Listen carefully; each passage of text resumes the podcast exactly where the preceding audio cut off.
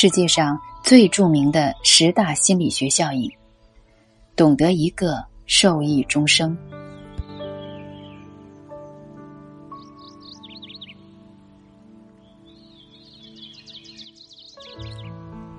心理学在我们生活中的方方面面都有运用，工作、学习中，如果学会一定的心理学知识，也能够提升学习的效率。以下是著名的十大心理效应，学会之后，您将会受用终身。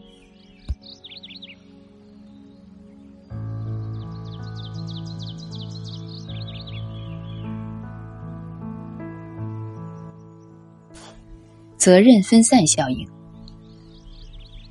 一九六四年三月十三日夜三时二十分，在美国纽约郊外某公寓前，一位叫朱诺比白的年轻女子，在结束酒吧间工作回家的路上遇刺。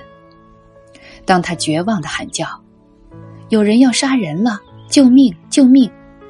听到喊叫声，附近住户亮起了灯，打开了窗户。凶手吓跑了。当一切恢复平静后，凶手又返回作案。当他又叫喊时，附近的住户又打开了电灯，凶手又逃跑了。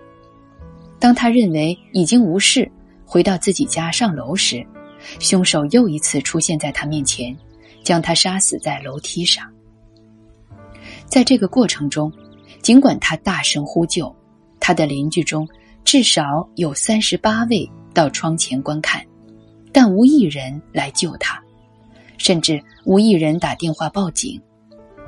这件事引起纽约社会的轰动，也引起了社会心理学工作者的重视和思考。人们把这种众多的旁观者见死不救的现象称为“责任分散效应”，或称“旁观者效应”。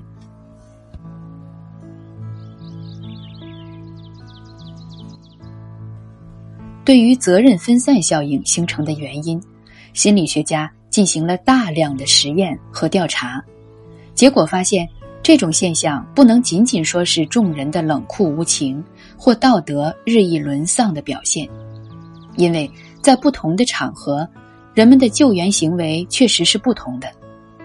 当一个人遇到紧急情境时，如果只有他一个人能提供帮助，他会清醒地意识到自己的责任。对受难者给予帮助，如果他见死不救，会产生罪恶感、内疚感，这需要付出很高的心理代价。而如果有许多人在场的话，帮助求救者的责任就由大家来分担，造成责任分散。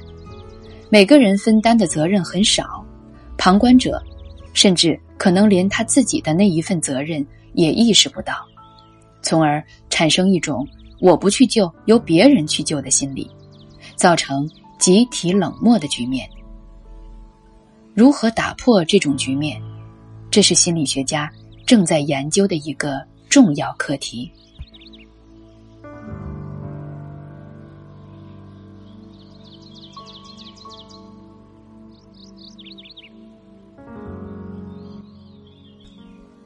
帕金森定律。英国著名历史学家诺斯古德·帕金森通过长期调查研究，写出一本名叫《帕金森定律》的书。他在书中阐述了机构人员膨胀的原因及后果。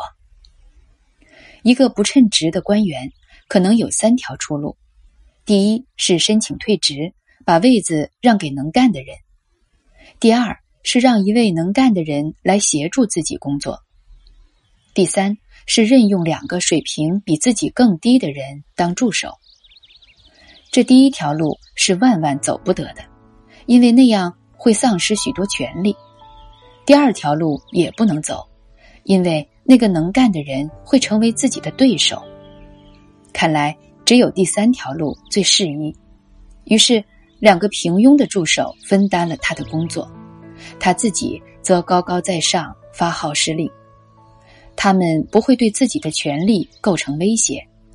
两个助手既然无能，他们就上行下效，再为自己找两个更加无能的助手，如此类推，就形成了一个机构臃肿、人浮于事、相互扯皮、效率低下的领导体系。